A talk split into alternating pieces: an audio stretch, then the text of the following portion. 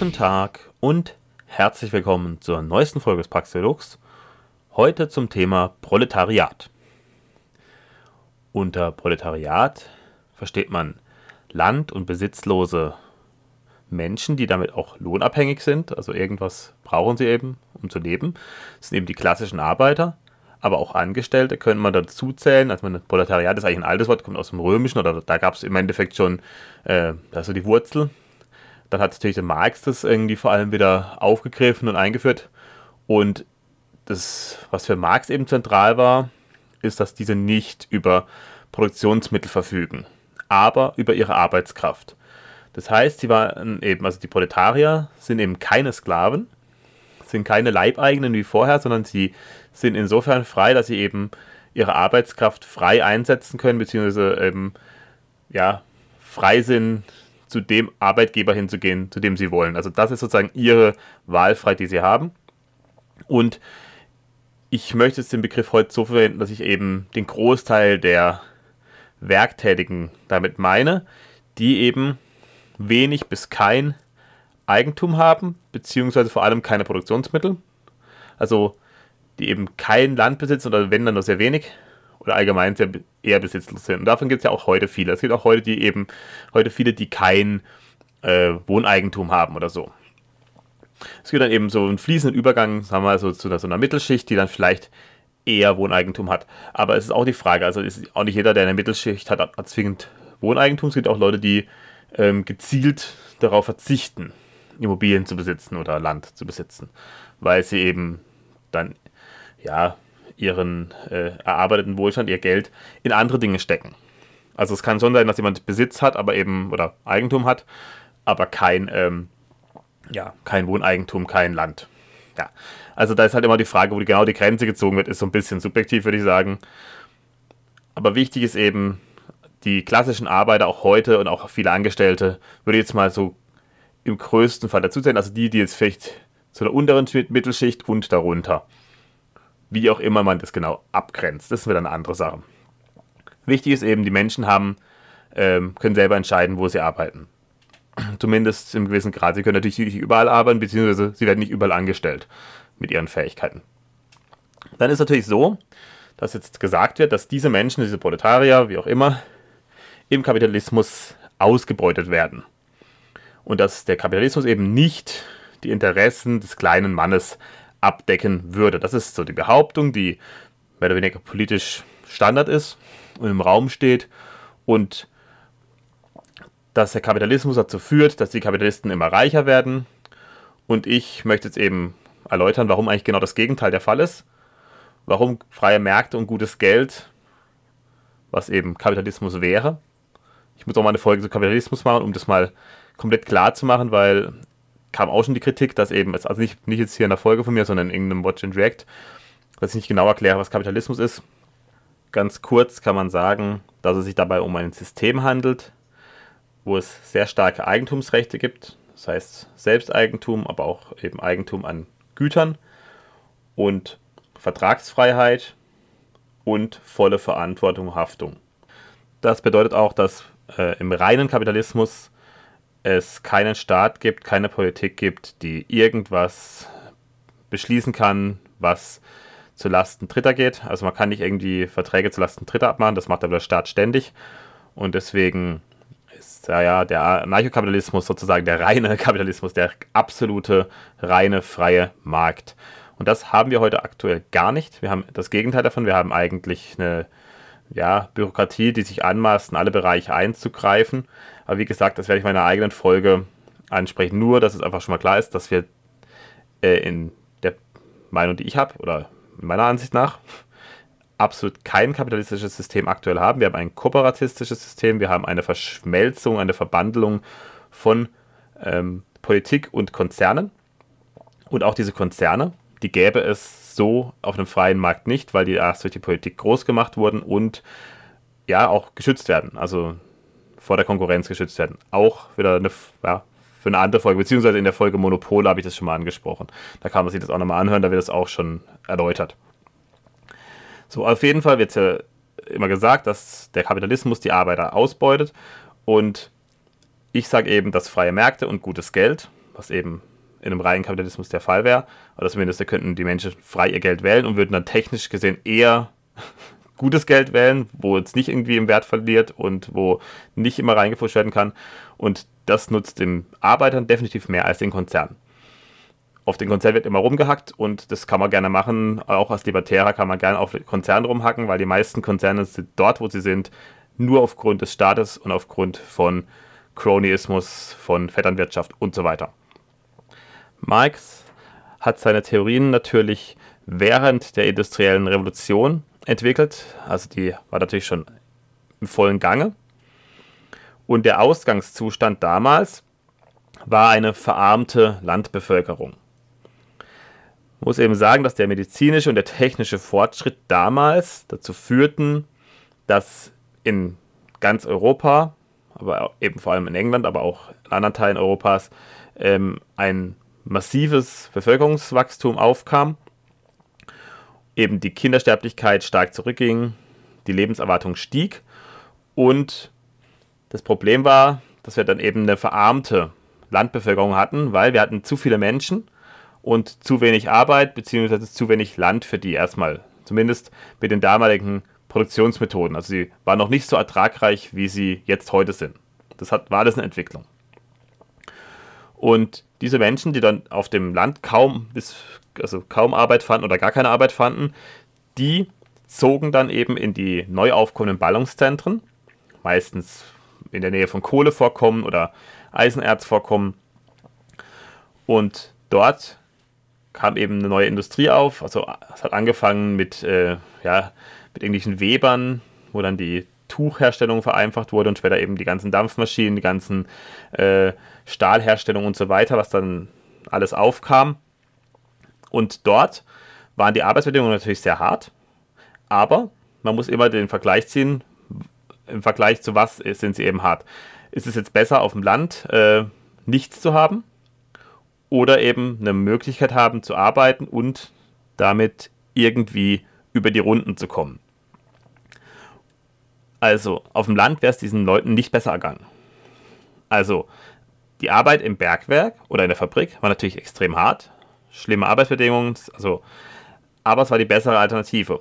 Und die Arbeitsbedingungen waren deswegen auch schlecht, weil natürlich es gab Anwärter für die Jobs. Das heißt, wenn jetzt jemand gesagt hat, ich mache das nicht, dann gab es zehn neue Leute, die haben sind Schlange gestanden, die wollten den Job. Also die haben den gerne gemacht und auch wenn es eine Schinderei war, es war eben die bessere Alternative. Klingt hart, aber ist eben so. Und auch, dass jetzt immer auf der Kinderarbeit rumgehackt wird. Die Kinderarbeit war die Norm. Also auch im Mittelalter haben die Kinder mitgeholfen, gearbeitet, alles Mögliche, haben ständig irgendwas machen müssen. Also es war normal, dass man irgendwie im Alter von sieben, acht, neun Jahren an, angefangen hat, irgendwie zu arbeiten, oder schon, schon vorher teilweise, und da irgendwie geholfen hat. Das sieht man auch heute in ähm, Entwicklungsländern, dass, dass auch da die Kinder bei allem Möglichen mithelfen müssen und eben Arbeiten äh, verrichten, die sie machen können, aufgrund ihrer Stärke, Kraft und so weiter. Sie können natürlich nicht alles machen, weil sie eben noch zu klein sind. Und man muss sich eben das leisten können, die Kinder nicht arbeiten zu schicken. Und das sieht man auch überall.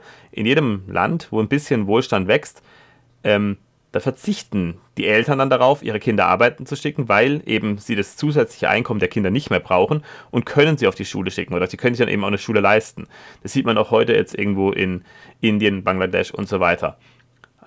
Nicht alle Kinder müssen da arbeiten, sondern eben manche. Und sobald man ein bisschen wohlhabend ist, ein bisschen was sich aufgebaut hat, ein bisschen was auf der Seite hat oder ein bisschen ein Polster hat, irgendwie, dann äh, wollen die Eltern ja gar nicht, dass die Kinder arbeiten. Das war aber eigentlich aus der Not geboren. Und den Kindern die Arbeit zu verbieten, ist nicht die bessere äh, ja, Lösung, weil dann hat die gesamte Familie zu wenig und dann kann es am Ende sein, dass jemand verhungert in der Familie. Das ist halt auch nicht besser. Also das Wichtige ist eben, die profitierten von der Arbeit. Das, das Arbeiten war zwar hart, aber es war besser als äh, ja, zu verhungern. Und jetzt äh, kann man natürlich sagen, das ist ungerecht. Warum haben dann manche so viel? Ja, kann man sagen, aber da ist halt auch wieder die Frage, was ist davor? Was ist die Grundlage? Und die Frage ist immer, ist das Eigentum, das jemand hat, auf einem friedlichen Weg entstanden, indem dass er irgendwas geleistet hat? Oder ist es halt jemandem weggenommen worden? Und man kann zu Recht ankreiden, wenn jemand was weggenommen hat, also wenn irgendjemand ähm, reich wurde, weil er Leute beraubt hat. Aber wenn jemand eben wie was äh, ein Produkt äh, erzeugt, was auch vielen nützt, dann ist es eben kein Raub. Natürlich komme ich gleich noch dazu, ist die ganze Arbeitswerttheorie ist halt auch so eine Geschichte, da wird halt natürlich alles als Raub geframed, das ist klar, aber die Arbeitswertlehre ist Blödsinn. Komme ich gleich dazu. Also, es ist eben so, die meisten haben sich dann auf einmal eben wie kleine Häuser leisten können. Oft war es auch so, dass eben die Industriellen ja dann extra Siedlungen gebaut haben für die Arbeiter. Und dann hatten die da ein kleines Haus, wo sie bekommen haben, beziehungsweise wo sie erstmal zur Miete gewohnt haben, aber später dann auch je nachdem das kaufen konnten. Und da gab es eben diese Arbeitersiedlungen und die waren zwar auch sehr einfach, aber sie waren halt besser als alles, was sie auf dem Land hatten vorher. Also es war halt doch äh, ein deutlicher äh, Gewinn an Lebensstandard, der damit verbunden war. Und es ist halt so, dass beide Seiten profitiert haben. Natürlich hat der, der Arbeitgeber äh, von der Arbeit profitiert, aber auch die Arbeiter haben eben davon profitiert, eben jetzt ein Haus zu haben, genug zu essen zu haben im Vergleich zu vorher. Je nachdem konnten sie sogar etwas Geld zur Seite legen und sich äh, etwas ansparen an Wohlstand. Aber das ist natürlich alles ein Zeitfaktor, das dauert alles lang. Das ist ja der Punkt, dass diese Zeit ja gerne ignoriert wird. Beziehungsweise, dass es immer ja, so gemacht hat, als ob das auch ganz schnell gehen müsste, was eben nicht der Fall ist. Auf jeden Fall kann man beobachten, dass dadurch langsam eine Mittelschicht heranwuchs in Gesamteuropa und auch in den USA. Und das allgemeine Wohlstandsniveau stieg eben an. Das heißt, auch hier sieht man wieder diesen beidseitigen Vorteil von Arbeitgebern und Arbeitnehmern. Natürlich, die Arbeitgeber hatten massiven Wohlstand, teilweise waren sie superreich. Aber die Arbeitnehmer haben eben auch was davon abbekommen und haben auch äh, Wohlstandsgewinn gehabt. Jetzt ist natürlich so, dass jetzt die Arbeitswertlehre äh, herangezogen wurde, die eben besagt, dass der gesamte Wert eines Produkts au ausschließlich in der Arbeit liegt. Und das habe ich auch in der letzten Folge äh, im Eigentum schon erläutert, warum das Blödsinn ist. Es ist eben so, Wert ist subjektiv und jeder wertet Dinge unterschiedlich. Und der Mehrwert ergibt sich eben nicht, also es ist eben kein Raub am Arbeiter, sondern ergibt sich dadurch, dass eben der Unternehmer Investitionen tätigen muss. Er muss eben Gerätschaften kaufen, er muss Sachen koordinieren und er haftet auch komplett mit seinem gesamten Besitz, zumindest auf einem freien Markt wäre es so. Ja, heute haben wir natürlich auch diese Rettungsaktionen, also dass irgendwelche Unternehmen gerettet werden, irgendwelche Banken gerettet werden und so weiter. Das ist natürlich schlecht. Das ist, äh, das lehnen ja auch Libertäre ab, zu Recht.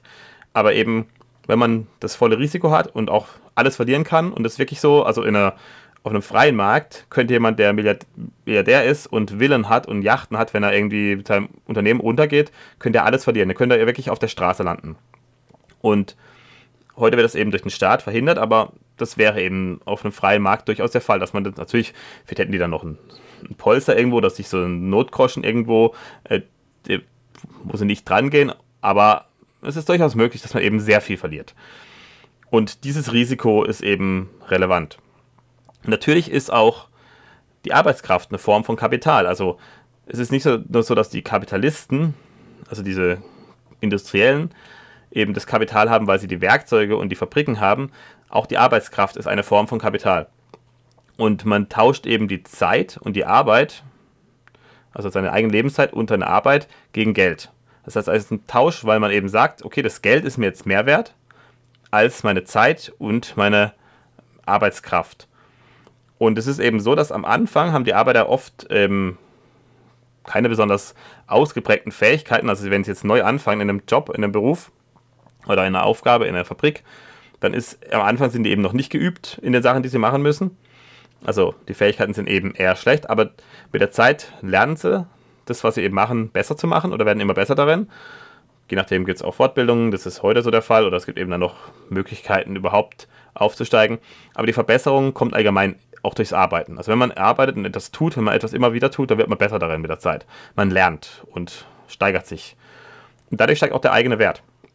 Also ein Arbeiter, der sehr geübt ist, der die Maschinen kennt, zum Beispiel in der Fabrik, der auch Sachen reparieren kann, der weiß, wie alles funktioniert, weiß, wie alles eingestellt werden muss und der ähm, auch, wenn mal irgendwo jemand anderes ein Problem hat, äh, da aushelfen kann, der äh, hat einen massiven Wert für eine Firma. Und wenn der geht, dann ist es ein Verlust für die Firma. Das heißt, man hat eine viel bessere Verhandlungsposition und wird, wenn man eben unabdingbar wird in der Firma. Das kann man durchaus in jedem, allen Bereichen, auch im handwerklichen, Industrie, aber auch in irgendwelchen Büros, je nachdem, was man macht.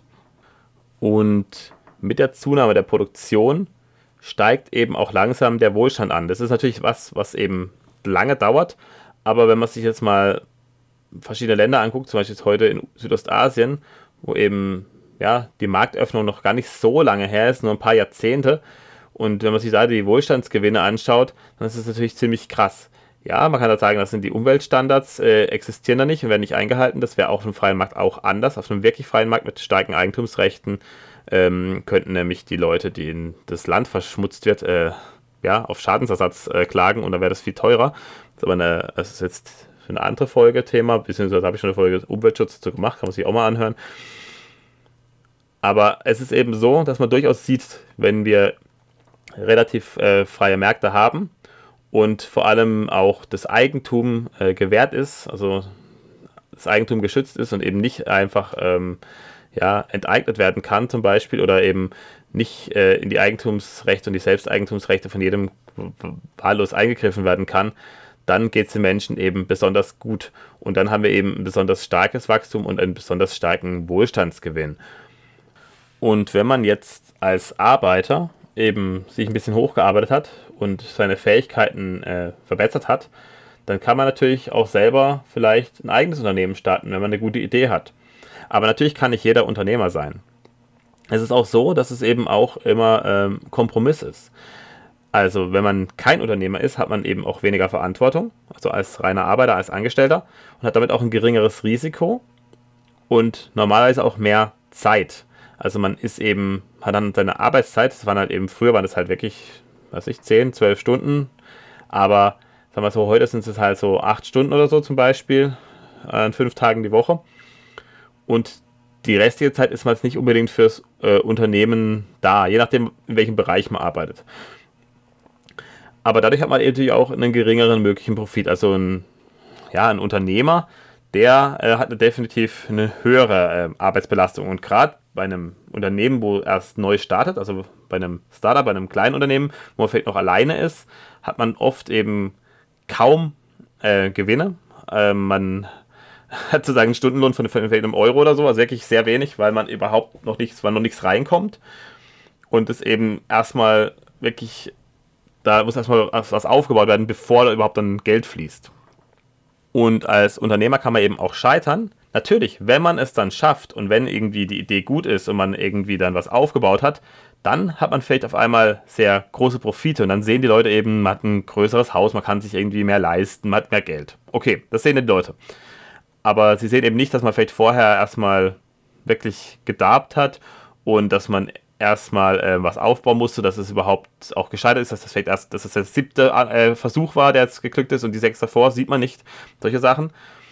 Und das ist halt der Punkt, es ist halt alles ein Trade-off. Will man diese Verantwortung, will man sich diesen Stress machen, dann äh, kann man dabei gewinnen, also man kann profitieren, aber man kann auch verlieren.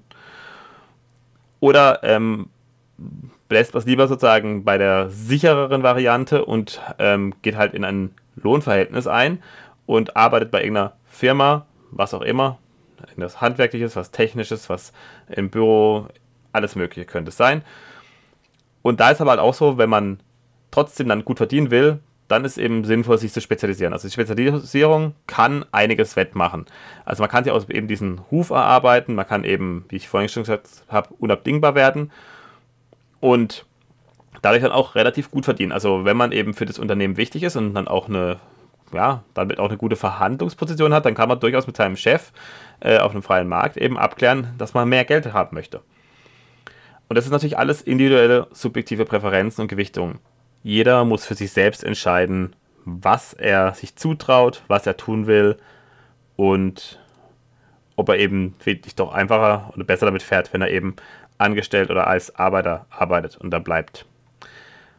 Arbeiter können sich natürlich auch zu einer Genossenschaft zusammenschließen als Alternative, wenn sie eben jetzt keinen äh, ja, einzelnen Chef haben wollen, sondern so ein bisschen ihr eigener Chef sein wollen mit anderen zusammen. Und natürlich haben wir dann deutlich mehr Möglichkeiten mitzuentscheiden, aber eben auch mehr Verantwortung. Das wäre dann so ein Zwischenweg zwischen eben dem, äh, ja, dem reinen Unternehmertum und dem äh, rein angestellten Arbeiterdasein. Wäre eben so ein Zwischending. Ähm, ist eben eine Möglichkeit und das ist eben jedem frei überlassen. Auf dem freien Markt gäbe es eben alles. Es gäbe Leute, die werden irgendwo angestellt, Arbeiter, es gäbe Leute, die werden Unternehmer, äh, es gäbe Leute, die hätten, einen, hätten viele Angestellte, es gäbe auch äh, Einzelunternehmen, also dass die ähm, also Alleinunternehmer sind sozusagen Selbstständige einfach oder eben Leute in der Genossenschaft und irgendwelche anderen Konstrukte sind denkbar.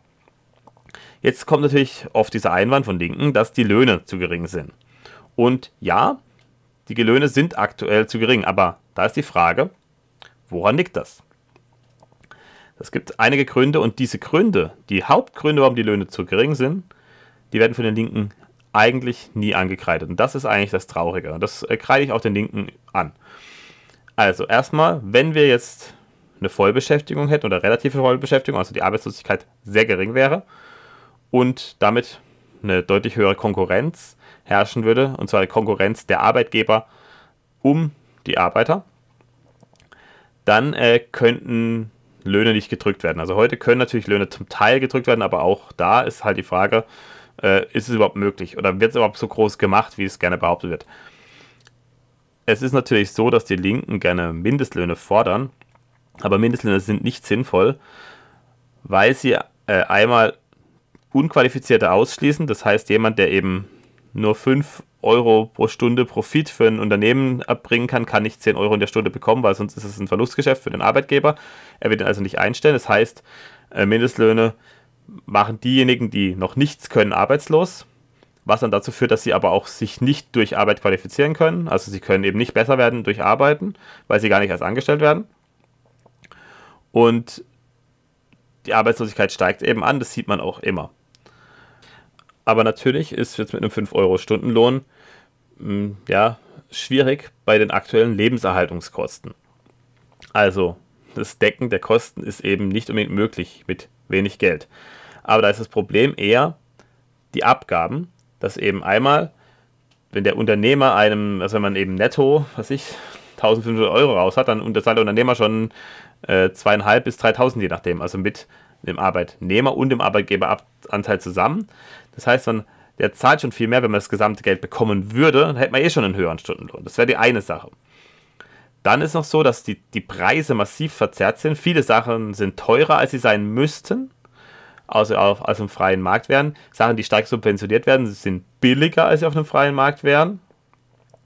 Und wir haben natürlich massive Kaufkraftverluste durch Inflation. Also die Inflation und der daran hängende Cantillon-Effekt, gerne in der Folge Inflation anhören, der führt eben dazu, dass gerade die unteren Einkommensschichten massiv an Kaufkraft verlieren, weil sie eben keine Assets haben, weil sie, wie gesagt, Besitzlose sind, die eben kein äh, Landeigentum, kein Wohneigentum und sowas haben, was eben da im Wert steigt. Und die haben normalerweise auch keine Aktien oder anderen Assets, die vielleicht im, ja, deren Preise eben steigen, sondern sie haben eben nicht viel meistens. Und dementsprechend werden sie ärmer.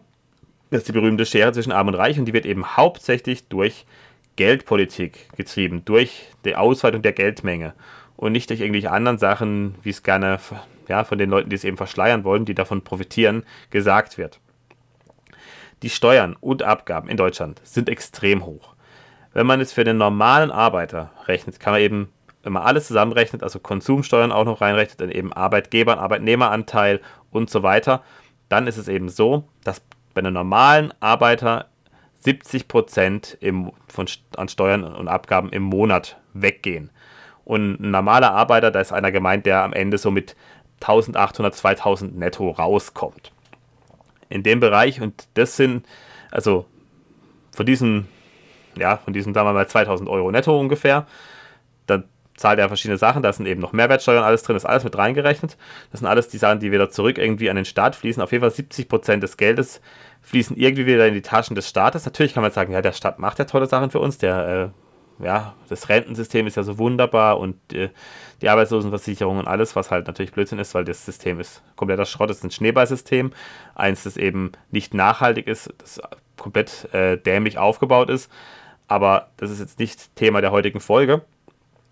Es ist auf jeden Fall so, dass eben, wenn man sich das mal anschaut, wie viel Geld es ist und den, ja, den Wert der Leistungen, die eben zurückfließen an die Menschen, also was der Staat eben durch die Umverteilung wieder einem zurückgibt, wenn man das sozusagen aufwiegt, dann würde man merken, dass die meisten normalen Leute, die eben auch immer ärmer werden, deutlich weniger vom Staat zurückbekommen, als sie eben in Form von Steuern und Abgaben reinzahlen. Wir haben eben eine massive Umverteilung und die Umverteilung geht in die Hände von Politikern zum Teil, in die Hände auch von Großkonzernen. Das ist beides Leute, die man sich unbedingt unterstützen will. Natürlich auch in den Sozialstaat. Auch da ist halt die Frage, äh, haben die Leute, die da das Geld bekommen, ein Anrecht darauf? Also sind die wirklich nicht fähig zu arbeiten? Dann ist es sozusagen okay, da kann ich das noch aus Solidaritätsgründen oder irgendwie nachvollziehen. Oder sind es wirklich Leute, die einfach nicht arbeiten wollen oder keinen Bock haben? Oder weil die Anreize so gesetzt sind, dass man nicht arbeiten muss. Und das ist, ähm, ja, warum muss man jetzt als Arbeiter, der irgendwie wirklich mal locht, äh, dazu genötigt und gezwungen werden, Menschen, die keinen Bock haben zu arbeiten, mitzufinanzieren? Das ist eigentlich, also, also ich weiß nicht, inwiefern das gerecht sein soll. Und das Problem an dieser Umverteilung ist auch, dass man vor allem oft Dinge finanziert, die man persönlich ablehnt. Dass eben Sachen, ja, in Sachen Geld reinfließt, in irgendwelche ideologischen Projekte zum Beispiel, die man selber schlecht findet oder irgendwie negativ wertet. Und auf einem freien Markt wäre es eben so, dass man alles, was man wirklich nachfragt, dass man das eben problemlos günstiger privat finanzieren könnte. Das wäre sowas wie Straßen, Polizei, Schulen und so weiter. Das ist eben Sachen, das sind Sachen, die durchaus die Menschen nachfragen. Aber eben jetzt, keine Ahnung, irgendwelche Gender-Lehrstühle oder irgendwelche Prachtbauten für die Politikerkaste oder irgendwelche anderen ähm, ja, Ideologieprojekte, da, das, da wird nicht viel nachgefragt. Da wird einfach nicht so viel Geld reinfließen und damit kann auch kein Geld da versacken oder irgendwie, was war es, Fahrradwege in Peru. Also komplett absurd. Also es ist einfach so, das ist doch Quatsch. Also und das Wichtigste ist eben, dass man erkennt, dass diese, dass so viele Geldströme in Sachen reingehen, die ja entweder unproduktiv sind oder negativ sind, die sogar wirklich auch, die man ablehnt, gezielt. Und deswegen sollten Leuten mal bewusst sein, dass eben, ja, dieser ganze Bürokratieapparat, dieser Staatsapparat eben ihnen eher schadet, weil er viel Geld wegnimmt und natürlich kommt was zurück, aber es kommt auch so viel Schrott dabei raus und wenn man den Schrott einfach mal weglassen würde und diese Bürokratie sehr stark runterfahren würde und alles, dann hätte man schon, ja, könnte man mit dem Geld wirklich sinnvolle Sachen anstellen. Gerade bei dem Steueraufkommen in Deutschland, das ja so massiv hoch ist.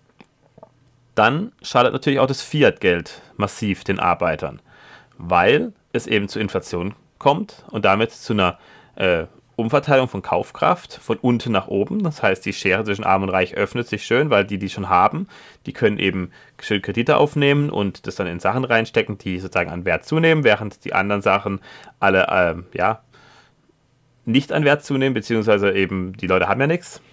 Und dann haben sie eben äh, mit höheren Preisen zu kämpfen und haben aber nicht viel mehr Geld. Das ist natürlich die Hauptursache der Schere zwischen Arm und Reich.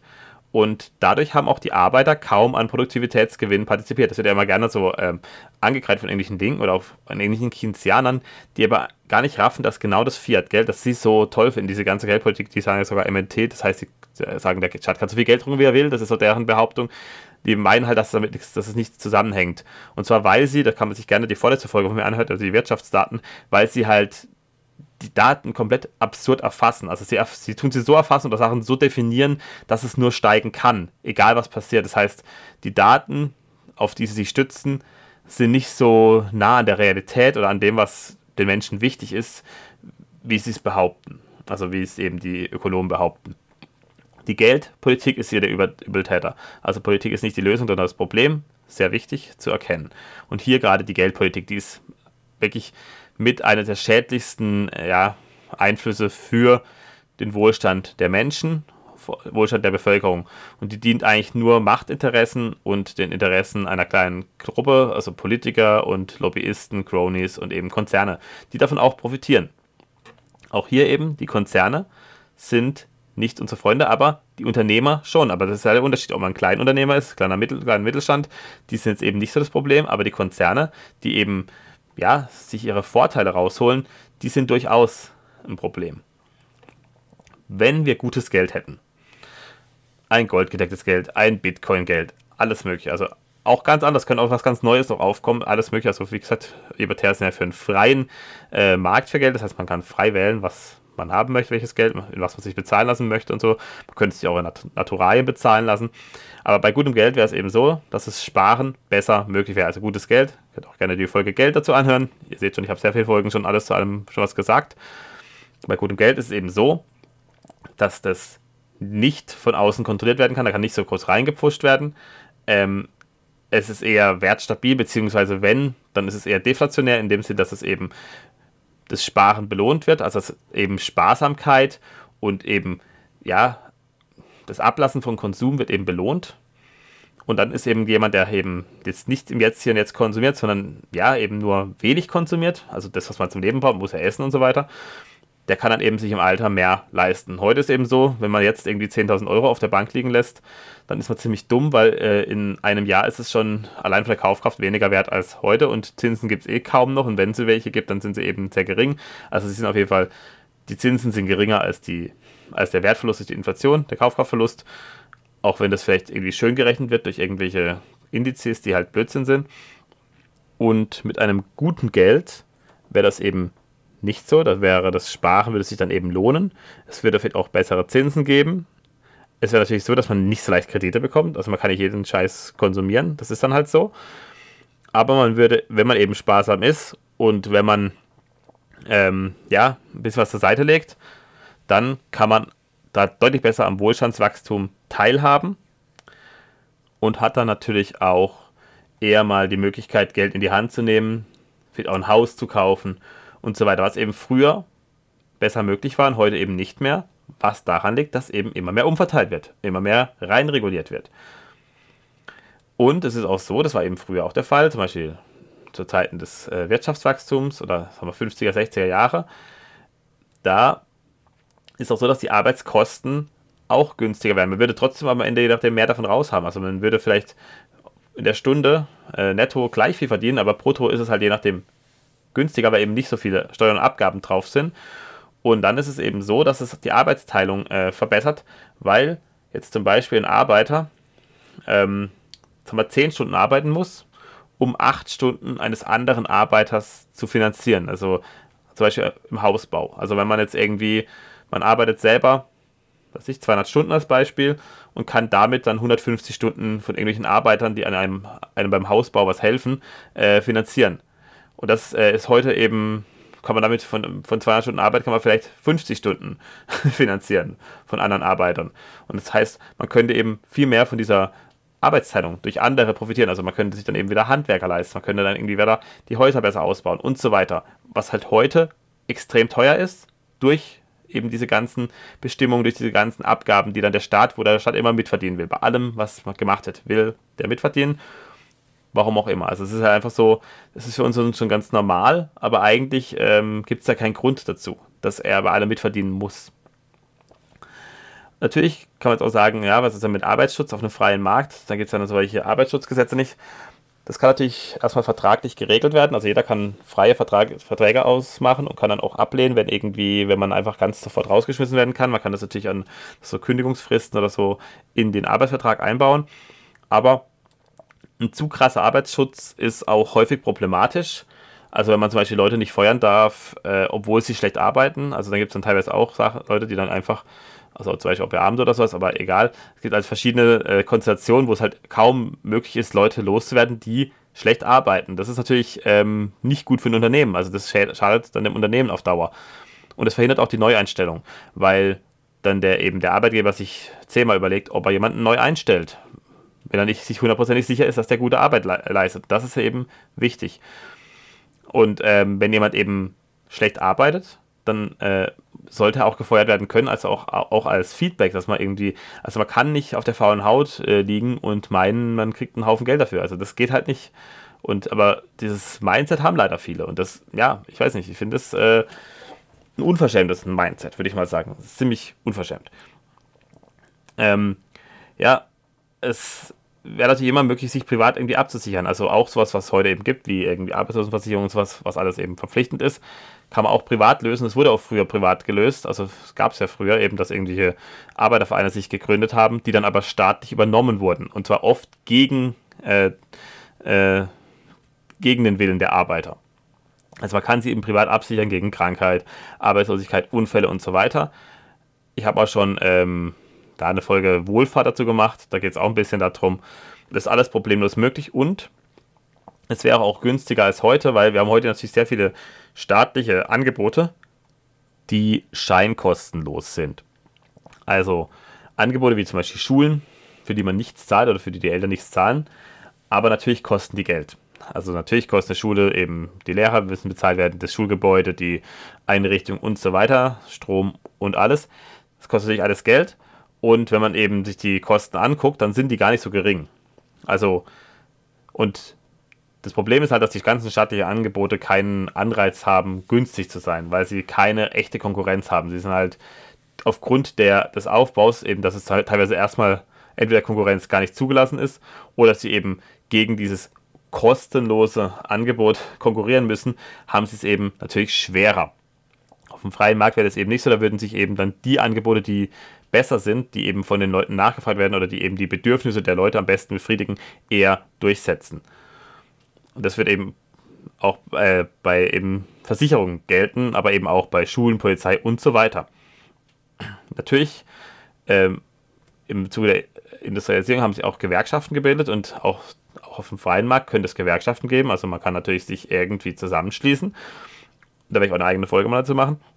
Und Gewerkschaften sind natürlich eine Möglichkeit, sich Gehör zu verschaffen.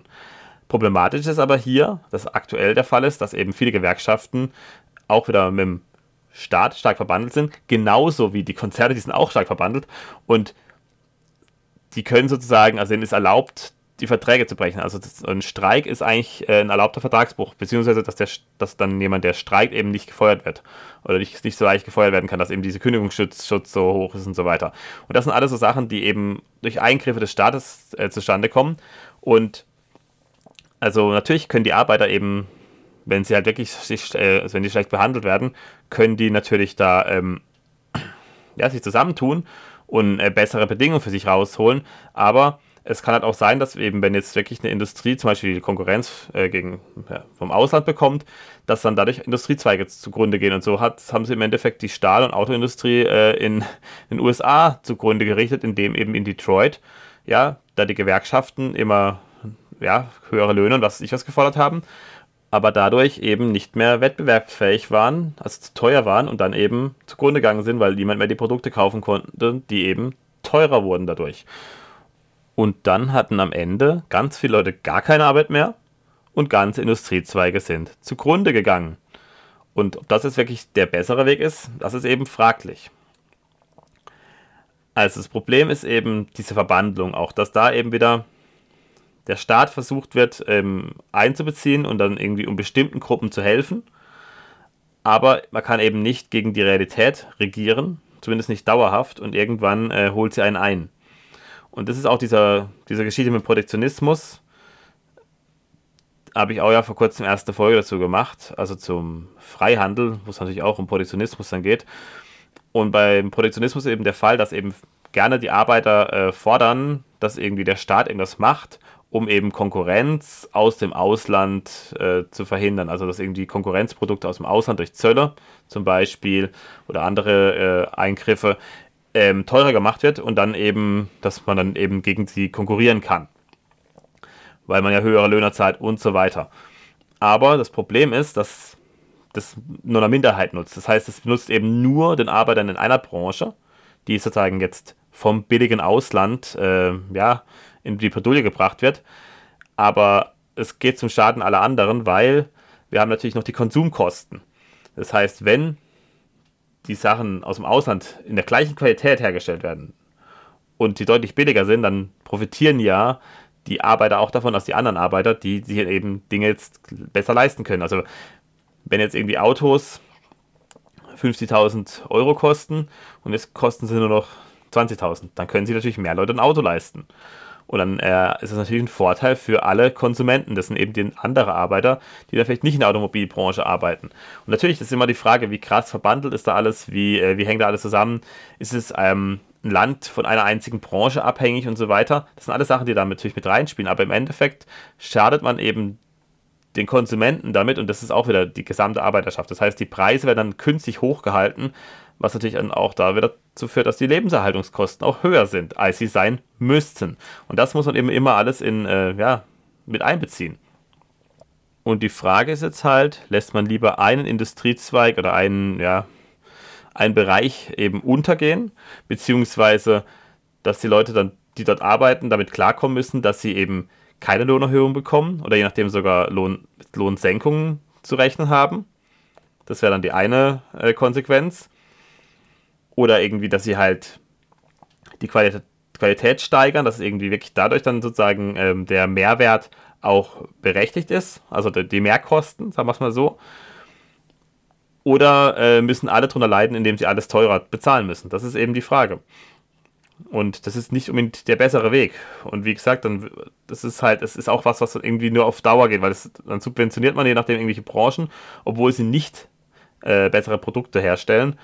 Und damit subventioniert man im Endeffekt das Versagen, was auch nicht gut ist. Also was auch was auf Dauer eben nicht gut geht. Das ist das Wichtige.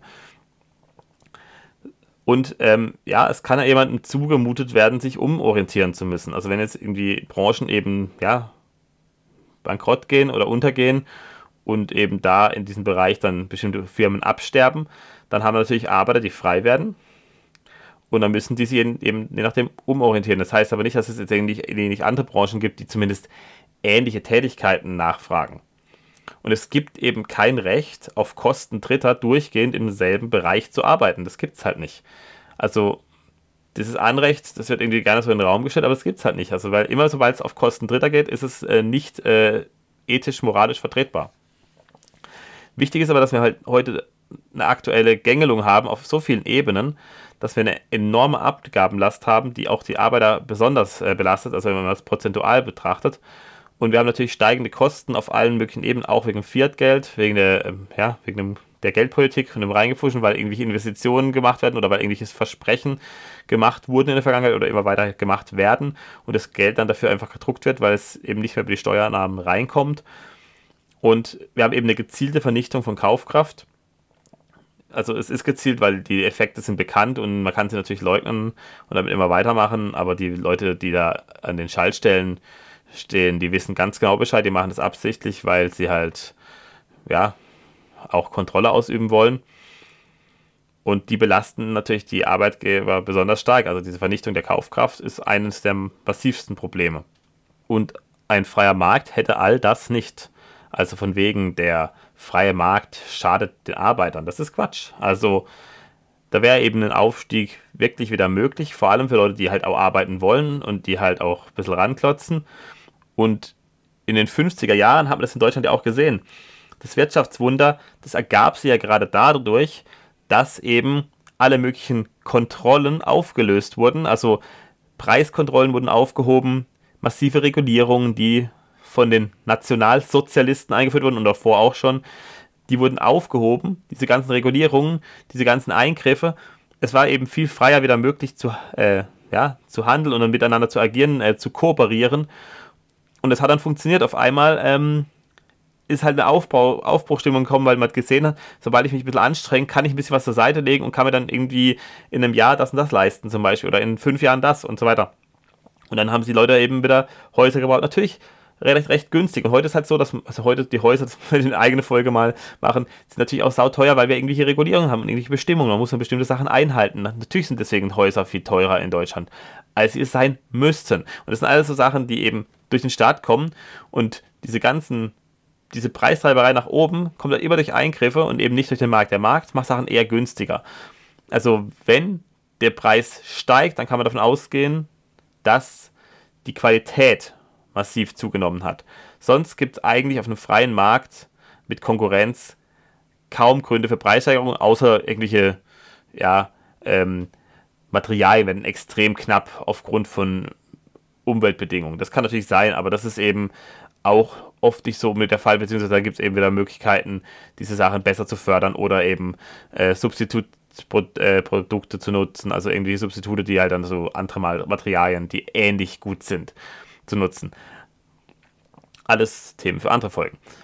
Also, wichtig ist eben, das kann man auch in äh, Ludwig Erhards Wohlstands für alle äh, nachlesen, was genau gemacht hat, was genau er gemacht hat. Und er hat eben diesen Markt befreit. Er hat ihn dereguliert und zwar gegen den Willen des Parlaments auch, auch gegen den Willen der Bevölkerung erst, aber dann am Ende hat es trotzdem allen genutzt. Und dann kam in den 60er, 70ern eben kam immer mehr Eingriffe und dann wurde eben alles wieder langsam reguliert. Und das hat, hat sich natürlich dann immer weiter gesteigert und heute sind wir in einem Zustand, dass wir eigentlich jeder Lebensbereich äh, ja, staatlich irgendwo eingegriffen wird und das ist auf Dauer nicht gut. Und das wird auch wieder dieses Mal nicht gut enden. Leider. Und der Punkt ist, es gab dann eben die Möglichkeit für die Arbeiter in die Mittelschicht aufzusteigen und sich eben Eigentum zu erwerben. Also ein Haus zu kaufen, ein Stück, äh, Stück Land zu kaufen. Und dadurch hat natürlich auch die Autonomie zugenommen. Und wir haben das eben in ganz Europa, das kann man auch sehen, dass die Mittelschicht, die war vorher gar nicht existent, vor der industriellen Revolution, die hat eben massiv zugenommen, stetig zugenommen.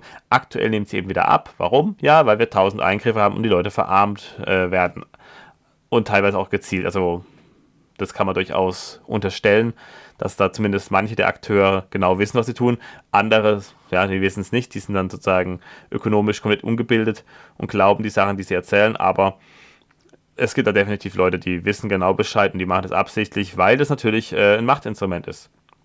Und nur als Fazit am Ende, produktive Menschen, die wirklich Bock haben zu arbeiten, die auch äh, Lust haben, ja, was reinzugeben sozusagen, in, also mit anderen zu kooperieren, die profitieren deutlich von freien Märkten. Und nur diejenigen, die wirklich auf Kosten Dritter leben wollen oder die andere kontrollieren wollen, die sind auf den Staat angewiesen. Und ich will jetzt gar nicht auf irgendwelche Arbeitslosen schimpfen, das ist gar nicht der Punkt, weil viele davon können gar nicht arbeiten, die finden keinen Job, auch, auch wegen Mindestlöhnen, auch wegen der Qualifizierung, auch eben, weil es eben nicht so einfach möglich ist, sich durch Arbeit zu qualifizieren, weil man eben diese Zugangshürden hat, diese äh, Eingangshürden hat, von denen ich vorhin schon gesprochen habe und äh, auch in der Folge Arbeitslosigkeit, das ist eine ältere Folge, kann man sich auch nochmal anhören. Das sind eigentlich so die Hauptprobleme, die diese Gruppe betreffen und diejenigen, die eben andere kontrollieren wollen, das sind oft auch Leute, die ja, vielleicht auch was studiert haben oder die dann zum Beispiel glauben, sie hätten ein Anrecht darauf, ja, einen bestimmten Job zu haben, irgendeinen intellektuellen Job. Und das Problem an diesen Jobs ist eben, dass, also an diesen Berufen, dass die eigentlich auf einem Markt nur eine sehr geringe Nachfrage haben. Das heißt, es gibt nur sehr, sehr wenige, äh, die diese Berufe ausführen könnten auf einem freien Markt, wo eben eine gewisse Nachfrage da ist. Aber weil diese Nachfrage so gering ist, werden eben staatliche Stellen geschaffen, um dann diese Leute äh, in Lohn und Brot zu kriegen.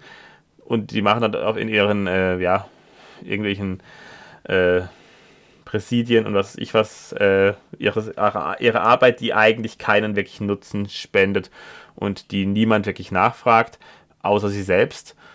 Und das ist natürlich auch ein Problem. Aber Leute, die wirklich produktiv sind und produktiv bedeutet eben Sachen äh, ja, anbieten, die andere nachfragen, also die freiwillig nachgefragt werden. Und das kann alles möglich sein, das muss auch nicht irgendwie was Materielles sein, das kann in alle möglichen Richtungen gehen. Das ist eben was, was man als produktiv bezeichnen könnte. Und das, Leute, die eben das anbieten, die da irgendwie sich einbringen wollen, die würden auf dem freien Markt stark profitieren.